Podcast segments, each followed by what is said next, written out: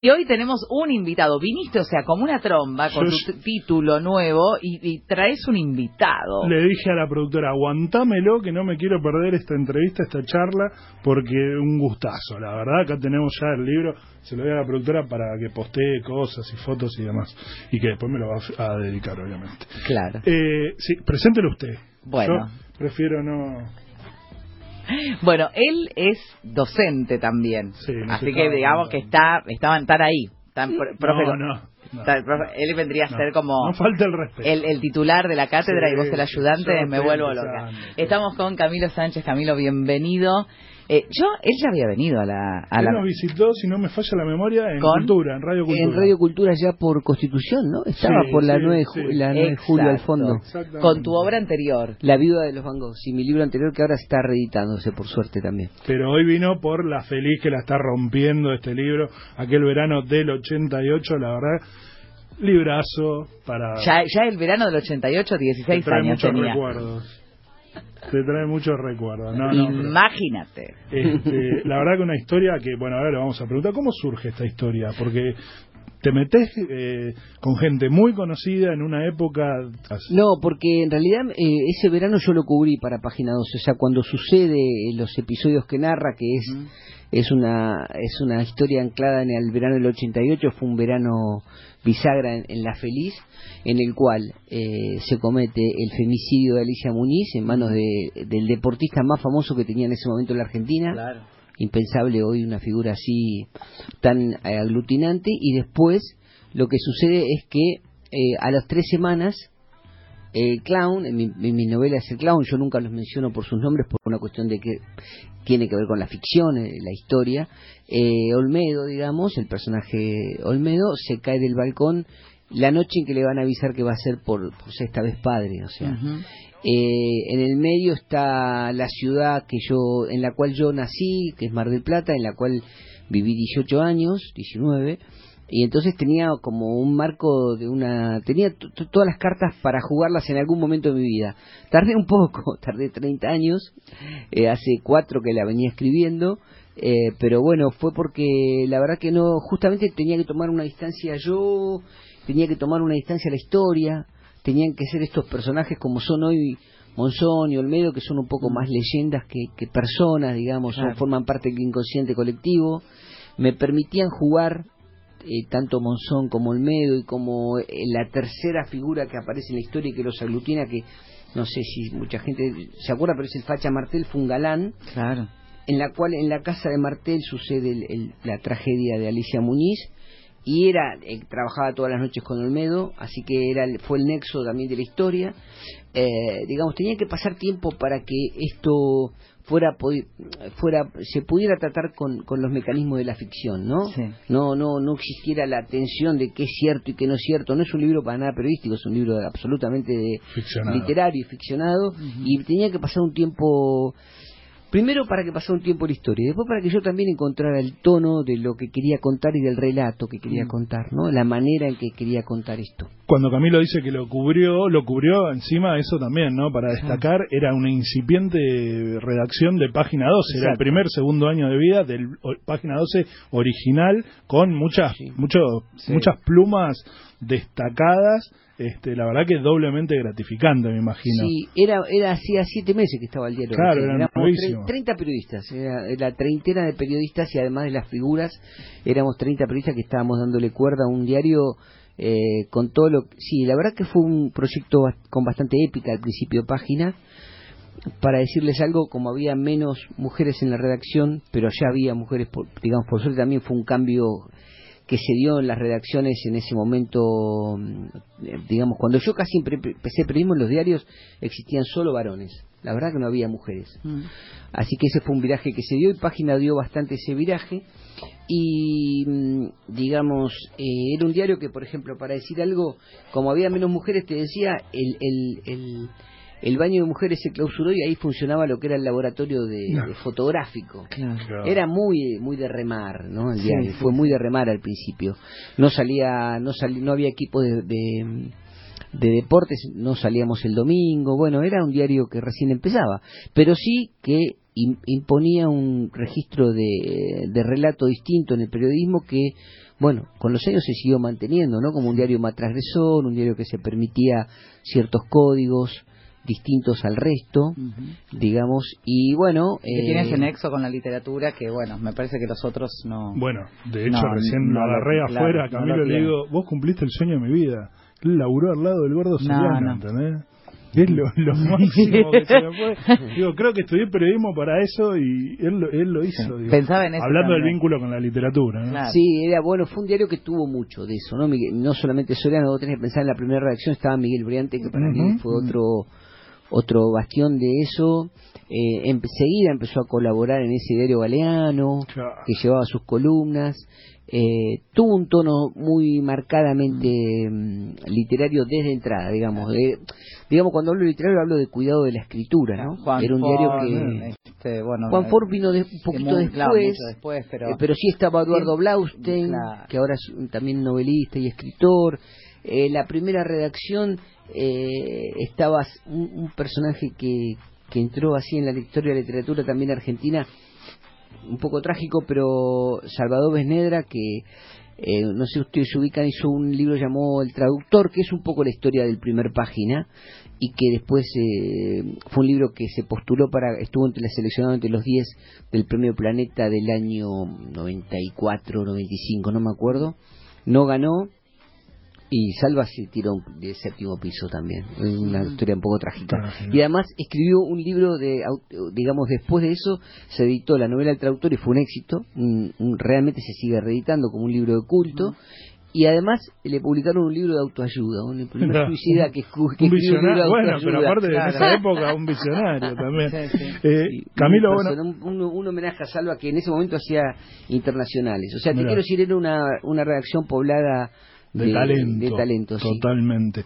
Camilo, bueno, eh, en La Feliz y venís de la viuda de los Van ¿cuál, es la, las diferencias, no solo en, no en la trama ni demás, sino a vos, cuál fue la diferencia para escribirlo, en qué notás que, hay un mm. escritor diferente en cada libro. Mira, en uno está bueno lo que me preguntas, te agradezco Tano, bueno, además de agradecer la audiencia y de agradecer la invitación, que todavía no lo había hecho formalmente. Ah, por favor. Eh, así que, mira, el, el, primer libro, el primer libro, La vida de los Van Gogh, es una historia que mm, las dos novelas, te voy a decir primero en lo que se parecen, las dos novelas hacen anclaje en la realidad en un hecho que, que, tiene cariz de realidad y que tiene peso de realidad y, eh, y de a partir de ahí yo tejo un entramado de ficción y de intimidad que me permite, digamos, darle un, un corpus distinto a, una historia con, narrada más periodísticamente. En el primero te diría que la, la, diferencia fue que tuve que investigar de punta a punta. Mm. Eh, quiero decirte, es 1890, París, es, es qué pasa, la novela arranca con la muerte de Van Gogh y termina cuando Van Gogh llega al panorama de Ámsterdam dos años y medio después, o sea que es el momento en que un tipo que había vendido dos cuadros en su vida juega en las grandes ligas del arte. Yo estaba cubriendo dominicales, o sea, hasta entonces la humanidad no descansaba, laburaba el lunes a lunes. Entonces la mina cuando vuelve a Holanda, dice también Holanda se va a incorporar a este nuevo sistema y pone una especie de hostel o de hotel. Bueno, ese hostel lo llena con los cuadros de Van Gogh.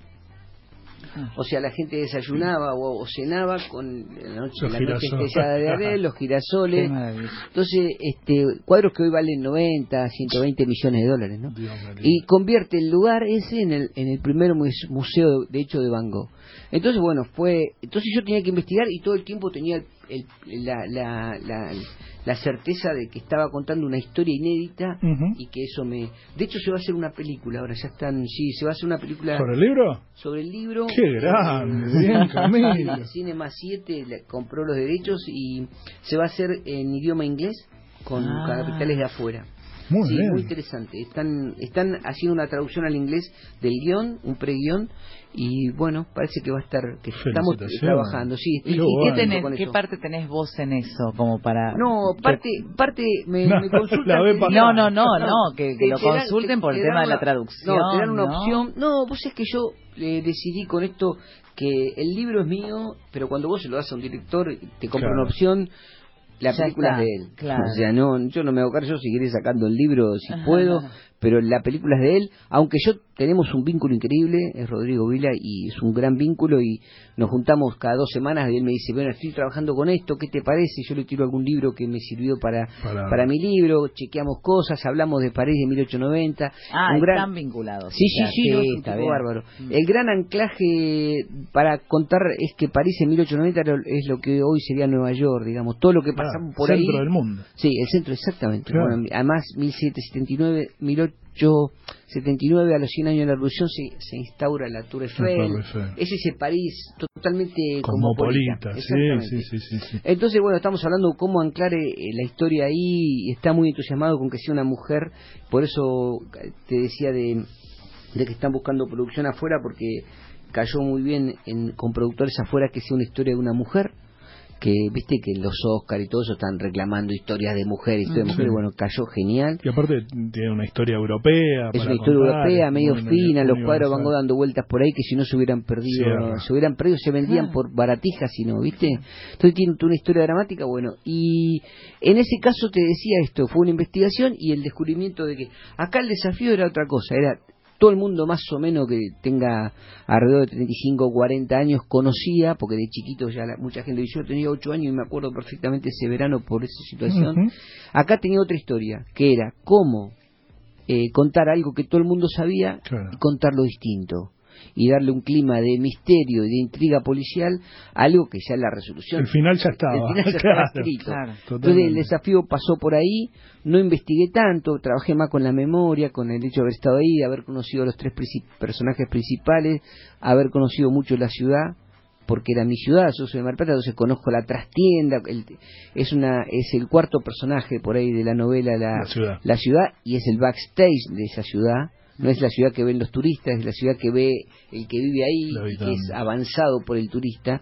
Y me parece que el desafío, Carlitos, Carlos, fue este, que era cómo contar algo muy conocido mm. y que suene intrigante, que suene llevadero, que suene... Y con protagonistas fuertes, ¿no? Porque recordemos también, te metes con el, Olmedo, Monzón, uno del capo del humor de la Argentina, el otro el máximo campeón del boxeo, digo, también manejar eso porque podés herir susceptibilidades. Sí, el tema fue que cuando vos tratás eh, eh, algo con, con literatura, me parece que eso te permite jugar, de, otra jugar de otra manera y entonces queda claro de sí pero creo que es elegante no tuve nada. Ningún problema no, porque me parece que la elegancia del relato permite que atestiguar que primero que lo que yo no cuento nada que no haya sido Vox Populi de alguna manera. No cuento nada porque todo fue Vox Populi. Lo que yo trabajo es sobre la intimidad de bueno cómo estaba la cabeza de Monzón cuando choca en su auto y eh, a punto de quedar libre, a siete meses de quedar libre, vuelca en la ruta donde él en su infancia cazaba carpinchos, para decirte algo, ¿no?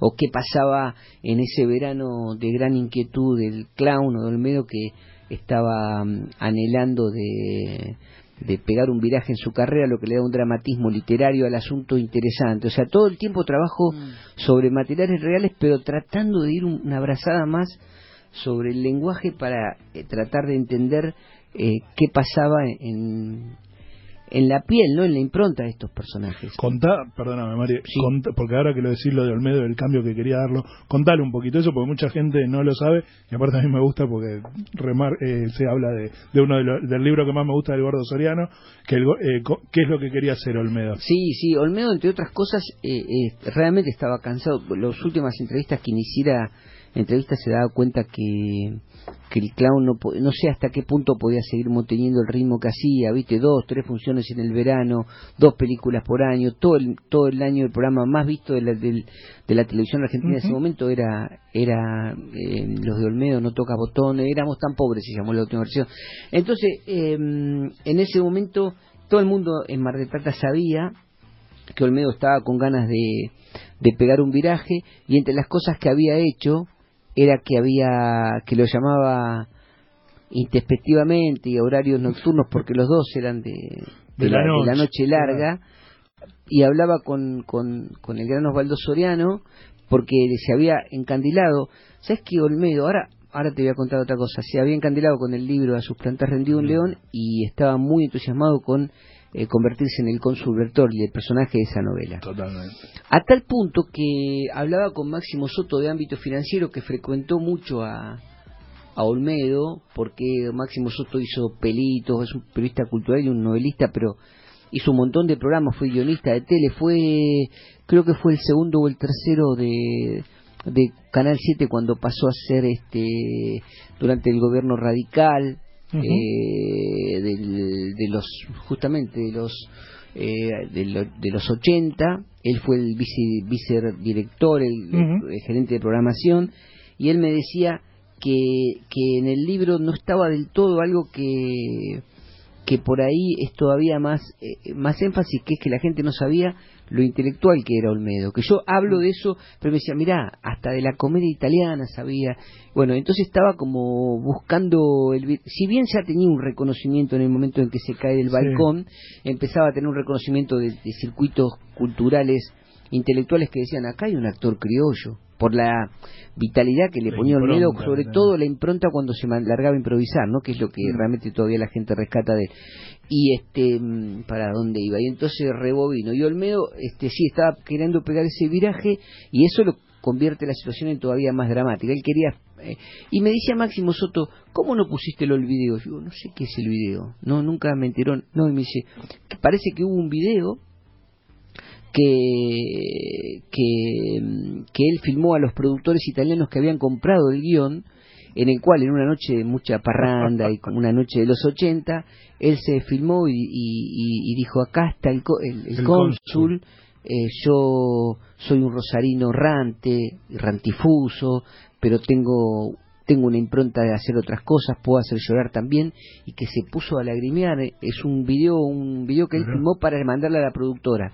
O sea, que estaba realmente entusiasmado. Eh, el personaje parecía escrito para Olmedo. Sí, sí. Totalmente, y de hecho tiene mucho del personaje que él hacía en la tele del el presidente de Costa Pobre. Costa Pobre, el, sí, el dictador de Costa Pobre. Tiene y hay algo de eso. bueno, Olmedo también tuvo eso. Eh, se cumplieron 30 años, ¿no? Tanto de la muerte de Olmedo como la de Monzoni veía que en ambos casos lo que se trató de, hacer eh, es como una relectura, que yo entiendo que uno pueda mirar con los ojos del hoy y el pasado, pero cuidado.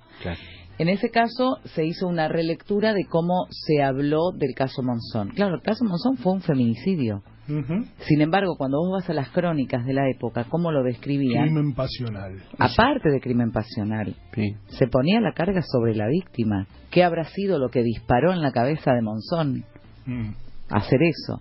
Con el caso de Olmedo también se hacía como una especie de vuelta a ese pasado para verlo con los ojos del hoy, del tema de la cosificación de la mujer. Y se deja de lado que Olmedo tenía mucha crítica social en lo que decías. Estás hablando del dictador de Costa Pobre, me voy también al Chiquito Reyes, con ese jefe eh, absolutamente abusador, que, no, que no le pagaba, que, que lo tenía 30 días seguidos trabajando y él le pedía por favor que lo dejara ir a ver a la familia.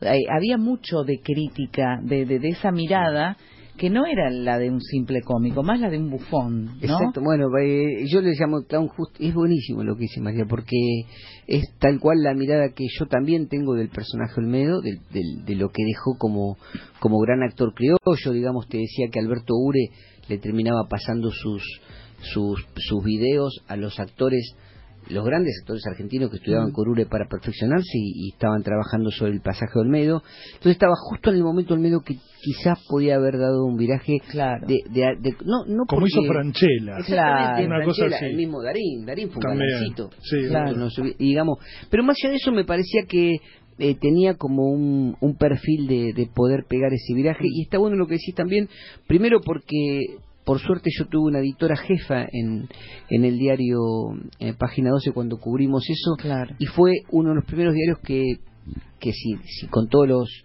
los matices de aquel de los cambios de época y epocales, pero que vio en la situación y que tomó partido muy claramente respecto a, a la víctima y al victimario, pero es verdad que cuando, y yo lo he contado esto, eh, cuando se hace la, la reconstrucción del hecho en la calle Pedro Sani, donde eh, Monzón reconstruye cómo fue el episodio donde muere Alicia Muñiz, había un sector de gente que le gritaba asesino, asesino, ah. pero otros le gritaban dale, campeón, dale campeón. eso Era un momento donde todavía faltaba un montón para esto que por suerte estamos viendo ahora. Por eso te digo que es un error mirar con los ojos del hoy y el ayer. Hay que entenderlo, vos podés decir, eh, no estaba bien eso, pero no podés condenar eso que se hizo en el pasado. Le vamos a dejar para después el tema de cuánto amor le tenías a estos personajes y si tuviste que deshacerte un poquito de ese amor para poder construirlos en esta ficción que se llama La Feliz. Dale. Estamos con Camilo Sánchez, vamos a seguir con él un rato más. ¿Qué pasa, producción? ¿Tenemos música? Dale. Cuando llegó casa la vi, cuando ella salí a bailé, cuando el ojo brilló entendí, cuando me crecieron alas volé. Cuando llamó allá fui, cuando me di cuenta estaba ahí, cuando te encontré me perdí, en cuanto te vi me enamoré.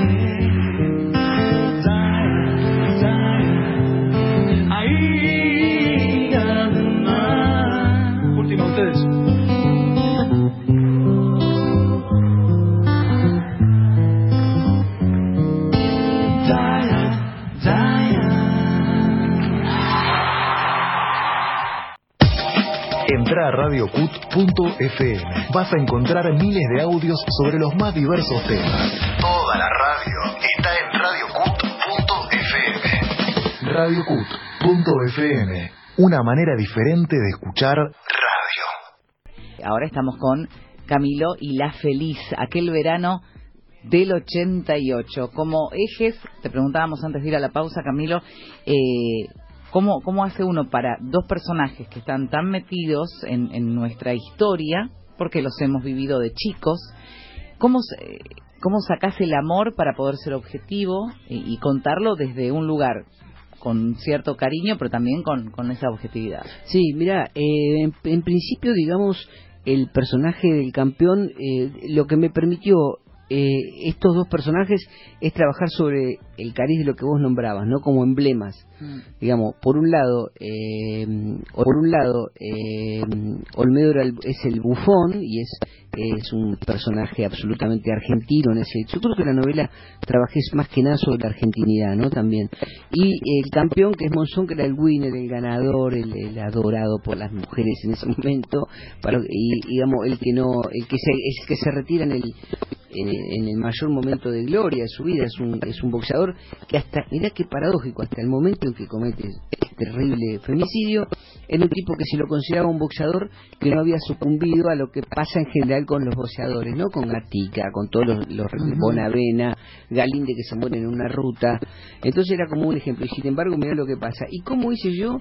En realidad, eh, me, me, centré mucho en el personaje de Monzón en mis 12 años y en, en, en la lejanía que me producía Monzón como personaje. Monzón era un personaje que no solo no solo, digamos, boxeando, era un personaje que generaba una enorme distancia también. Él era un boxeador que generaba distancia, no punteaba con la izquierda para, para pegar después con la derecha y en su vida en su vida era era un, era un personaje un poco yo lograba a los 12 años verlo totalmente incómodo en todos lados me daba cuenta que era un desclasado que era una persona que había crecido digamos en escala social sin tener la solidez de eh, lo que esa escala social le exigía a él como personaje. Era un, tipo que había ganado su vida la trampada, digamos, y de pronto se almorzaba con Mirta Legrand y estaba... y salía con Susana Jimena y filmaba la madre. Exactamente. Entonces, en esa tensión es la que yo narrativamente me agarré para contar el personaje.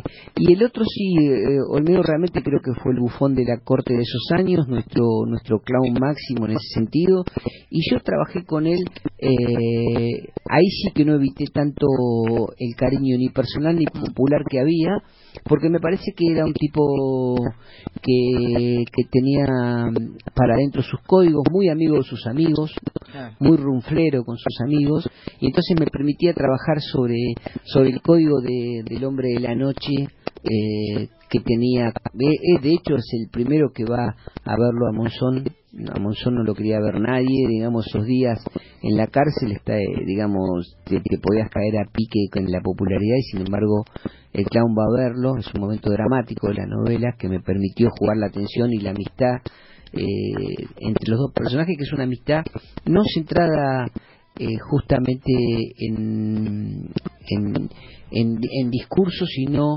centrada en, en, dos cuerpos atravesados por haber nacido en el fango y haber subido más alto que la noche, ¿no?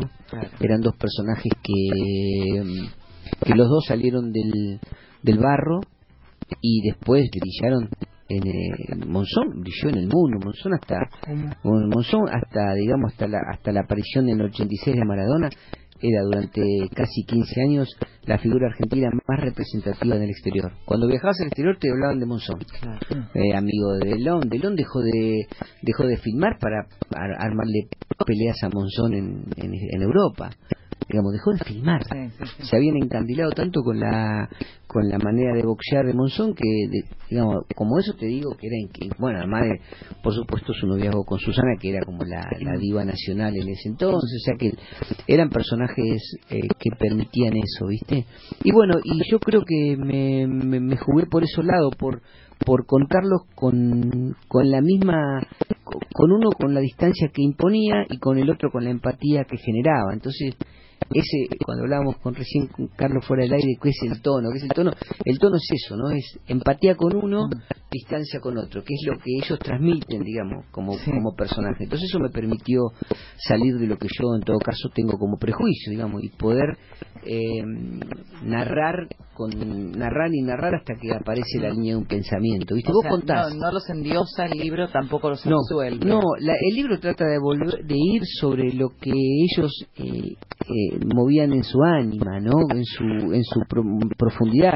Trato de avanzar sobre eso, que es el marco que a mí me permite hacer literatura con estos personajes tan... ¿Cuánto te llevó la, la Feliz? ¿Cuánto trabajo? ¿Cuántas noches, días? No sé, ¿cuándo escribí de noche? No, es que escribo, depende, pero escribía mucho en el Delta en ese momento, que tenía un, ranchito en el Delta, los fines de semana, y tenía, tenía eh, tenía tres cuadernos a mano, yo escribo a mano al principio, esto, esto me gusta escribirlo a mano, tenía tres y cuando vi que Mar del Plata empezaba a cobrar fuerza, me compré un cuarto libro para Mar un cuarto cuaderno para Mar del Plata y después fue el momento de, yo creo que fueron como cuatro años de trabajo más o menos y fue después fue juntar lo que había y tirar lo que sobra que es lo más complicado.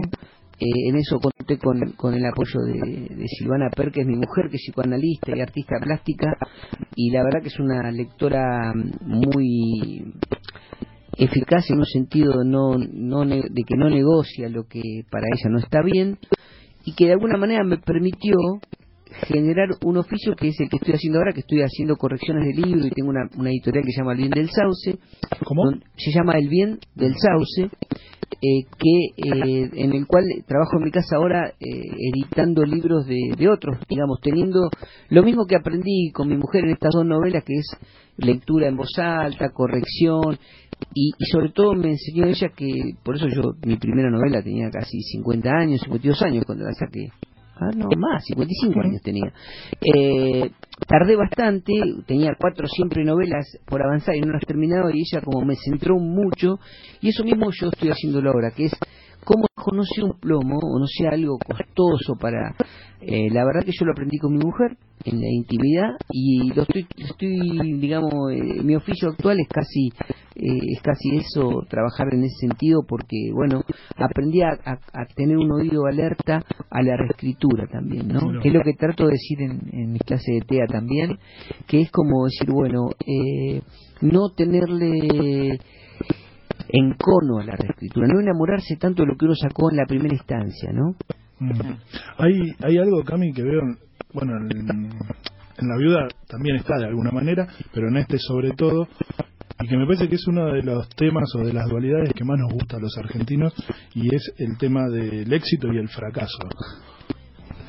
Qué bueno, Carlos. Está, mucho eso y en la vida, bueno, también. Sí, en uno por falta, por exceso, ¿no? Porque Van Gogh no tuvo el reconocimiento que por ahí su obra después sí tuvo. Pero después lo tuvo. ahí contás si querés el fracaso. El fracaso en vida y el éxito que va a venir después. El éxito casi mítico, ¿no? El éxito posterior a la. El, éxito póstumo, el éxito cuando todavía. Eh, cuando todavía Van Gogh era un muerto flamante, ¿no? Y, y cómo los mecanismos de una mujer que estaba por afuera, ¿no? Del circuito, cómo es necesario eso, ¿no, Carlos? Cómo es necesario tomar un poco de distancia de la obra para saber los mecanismos. Eh, digamos, Joana era como el personaje central de la vida de era como una asesora cultural hoy, ¿no? Alguien que agarra la obra de alguien y le dice, no, pero por acá no, vamos por acá, por acá y por acá. Empezó a mostrar la obra. Y en el caso de, la, feliz, lo que hablo son los excesos de la fama. Creo que justamente me parece que bueno lo que sí, porque creo que no he hablado de eso, que creo que si hay alguna tensión eh, por detrás de los del relato central es que se habla de que la fama, que es una cosa novedosa en la, en la condición humana, la fama tendrá 80, 90 años, no existía. Ahora estamos hablando de los mediáticos que aparecen en la tele. Bueno, eso es una figura que es nueva, es totalmente novedosa, esta cosa de, de la fulguración sin, digamos... Es de la modernidad. Exacto, es una fulguración sin que exista un, un laburo detrás que atestigue, digamos, no, no, no estamos hablando de Napoleón no estamos hablando no de, eh, de Tululo Trek que tenían una obra y llegaron a ser unos famosos porque habían hecho algo en función de eso. Estamos hablando de personas bueno que la entonces y esto eh, tiene que ver me parece que el libro yo hablé un poco y sugerí lo que son los excesos de la fama no los excesos de los que de lo que se padece cuando cuando eso eso es inmanejable para dos personas que habían de, de como decíamos de un sector tan humilde eh, cómo hacer para manejarse en un lugar donde cómo hacer para salir a la calle y quitar la tapa de todos los diarios y de toda la revista de tu cara y no no volverte loco y cuando no tenés más que primer grado Monzón no sabía leer. Es, es, Susana la que le enseña a leer eso es una parte interesante de la novela que es cuando el momento que se cruzan y Susana como que le arma el discurso porque él tenía dificultad. Entonces ¿cómo hace para bancarte lo que te pasa y hay un regocijo social también en ver la caída de los ídolos. de eso hablamos totalmente. Y bueno, eso es un poco el éxito y el fracaso de Monzón se ve como en nadie. ¿no? el, auge y caída de un ídolo máximo. Eh, Don Olmedo, bueno, quizás no tanto. Y después está también el famoso, ¿viste cuando vos te gusta algo que decís pipí cucú? Sí. Eso viene de Monzón. ¿Sabías la anécdota? No. Sí, hay una, una historia de que justamente Monzón eh, le da, lo, va lo van a premiar en, Francia y todo el tiempo le decían que el agradecimiento no lo querían complicar, Monzón tenía su limitación, entonces todo el tiempo no, le decían no te compliques y decía merci beaucoup y Monzón se abatata cuando vienen los flashes, había seguramente ahí, entonces dice pipí, cucú. Y, y el que lo ah. capta, el que lo capta, mirá hasta, el punto lo entendía, que el que lo capta, eso eso eso sí que es una parte real, es Olmedo, entonces lo recibe en una cena, pues se había hecho, eso circuló, y él lo transforma, Olmedo eh, lograba eso, ¿no? Que hacer de lo que estaba debajo de la alfombra, sacarlo y que brille. Entonces lo recibe y le dice, te hizo una escena pipí cucú y se instaló como formato, ¿no? Que ante un, auto...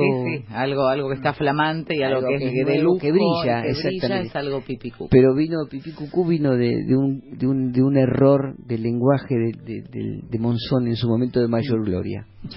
Pienso más allá, ¿no? De, de, de, todo lo que después de, significó esa, esa, figura de Monzón, ¿no? Con, con lo que hizo, eh, en la cobardía que hay en, en esto de juzgar al otro por lo que sabe, ¿no? Porque es como que se le cae mucho encima. Eh, es como que todo el tiempo se está buscando ante cualquier persona, puede ser un líder político, social, siempre se está haciendo hincapié en eso, en si sabe, si no sabe, si estudió, si no estudió, y tratar de como de burlarse.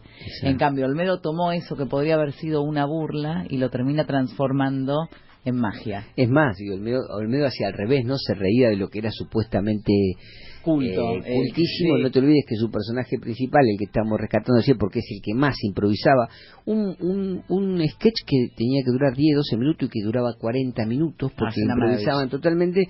¿Y él cómo se hacía llamar? Borges.